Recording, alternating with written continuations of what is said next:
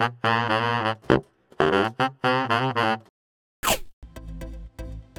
んにちは、佐藤です。えー、今日はですね、作家山本周五郎の言葉を皆さんに紹介してみたいと思います。それでは早速読んでみたいと思うんですけれども、えー、こちらですね。実のところ、私は自分の書いたものを読み返したことはない。どんな短い一辺にもそれぞれに愛着はあるが、客観的に成功したと思えるものは一辺もなく、むしろ読み返すのが怖い。読み返す自信がないというのが本音だろうかと思う。え、こちらは作家山本周五郎の「す、え、べ、てはこれから」というエッセイの中の一節なんですけれども、えー、まあ、自分が書いたものを読み返したことはないんだと、えー、なぜなら客観的に成功したと自分が思えるものは一遍もなくって読み返すのが怖いんだ。読み返す自信がないと、まあ、そんなことを、あのまあ、語っているわけですね、え本当にたくさんの名作を生み出して様々な文学賞の候補になった山本周五郎、え直木賞の候補にもなったんですけれども直木賞辞退したりもしましたよね、えそのような、え素晴らしい作品を生み出した、えー、素晴らしい作家の先生だったとしても、自分の作品を読み返す自信がないと、えー、そのように書かれて一節には、えー、何かね、自分の作品に対する厳しさであったり、またあの追求している世界のね、広さ、深さ、えそういったものを、え感じられて、えまあ、自分の文学世界を追求して貫いた深いこだわり、えそのようなね、様子が、え垣間見れるような気がして、本当にね、え何かいろいろと胸に響く一節だなと思いまして、今回皆さんに紹介してみました。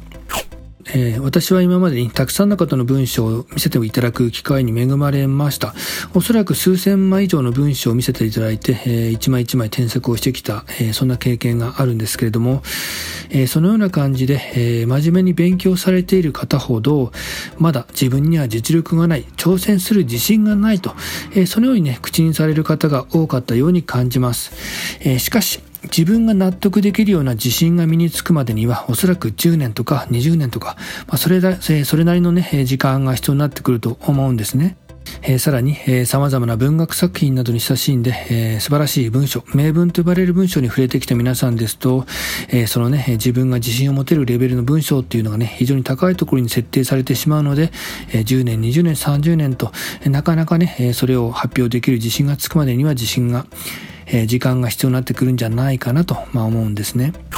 えー、しかし、えー、山本周五郎のような名作を生み出し続けた作家であったとしても、読み返す自信がないとしているわけですから、えー、まあもちろんね、もちろん、え山本周五郎のような、え先生が言う自信というのは、え私たちが考えているレベルよりもはるかに高いところにあるとは思うんですけれども、まあそれにしましても、やっぱり、え自分が納得できる自信が身につくのを待っていては、えいつまで経ってもたどり着けないよと、えまあ、発表することさえできない、まあそんな風にね、私は思うんですね。え、もしも今皆さんが、え何かに挑戦したいと思ってるんだけど自信がないからできないと感じているのであれば、えその自信が身につくのを待つのではなく、え今回紹介した山本周五郎の言葉を思い出して自信がないのは当然なんだと恥をかくことで学んで成長できることがあるはずだと、え挑戦していくこと自体を最優先事項にしていくっていうのもいいんじゃないかなと私はそんな風に考えています。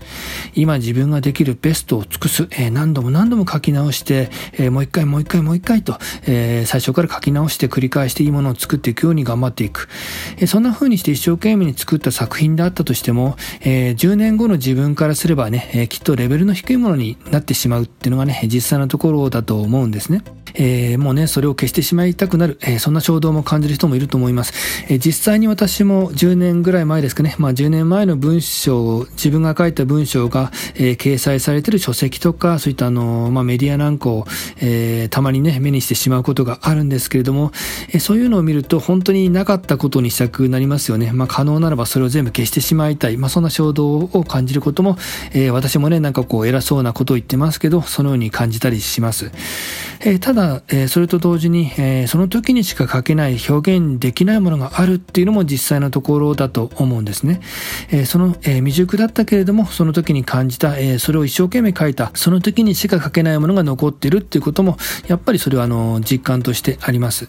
えー、なので、それを刻んでおくっていうこともね、えー、大切なことだなと私は個人的に考えています。えー、自分が書いたものを世の中に出してみて恥をかく、え情けないと落ち込む、えそれ以前に誰にも見てもらえなくって、とてもとても寂しい気持ちをすると。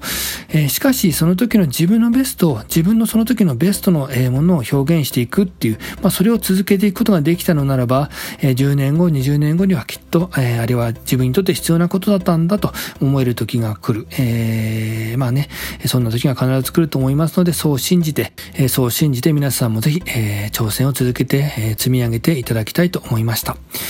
え、今日はですね、作家山本周五郎のことを皆さんに紹介してみました。え、このチャンネルはですね、このような感じで文学作品を通して考えるヒントを皆さんに提供していきたいと思います。え、何か、えリクエストとか応援メッセージとか感想のコメントとか、えそのようなものをね、えー、ぜひお寄せいただければ嬉しく思います。今日の内容はこれで終了です。ありがとうございました。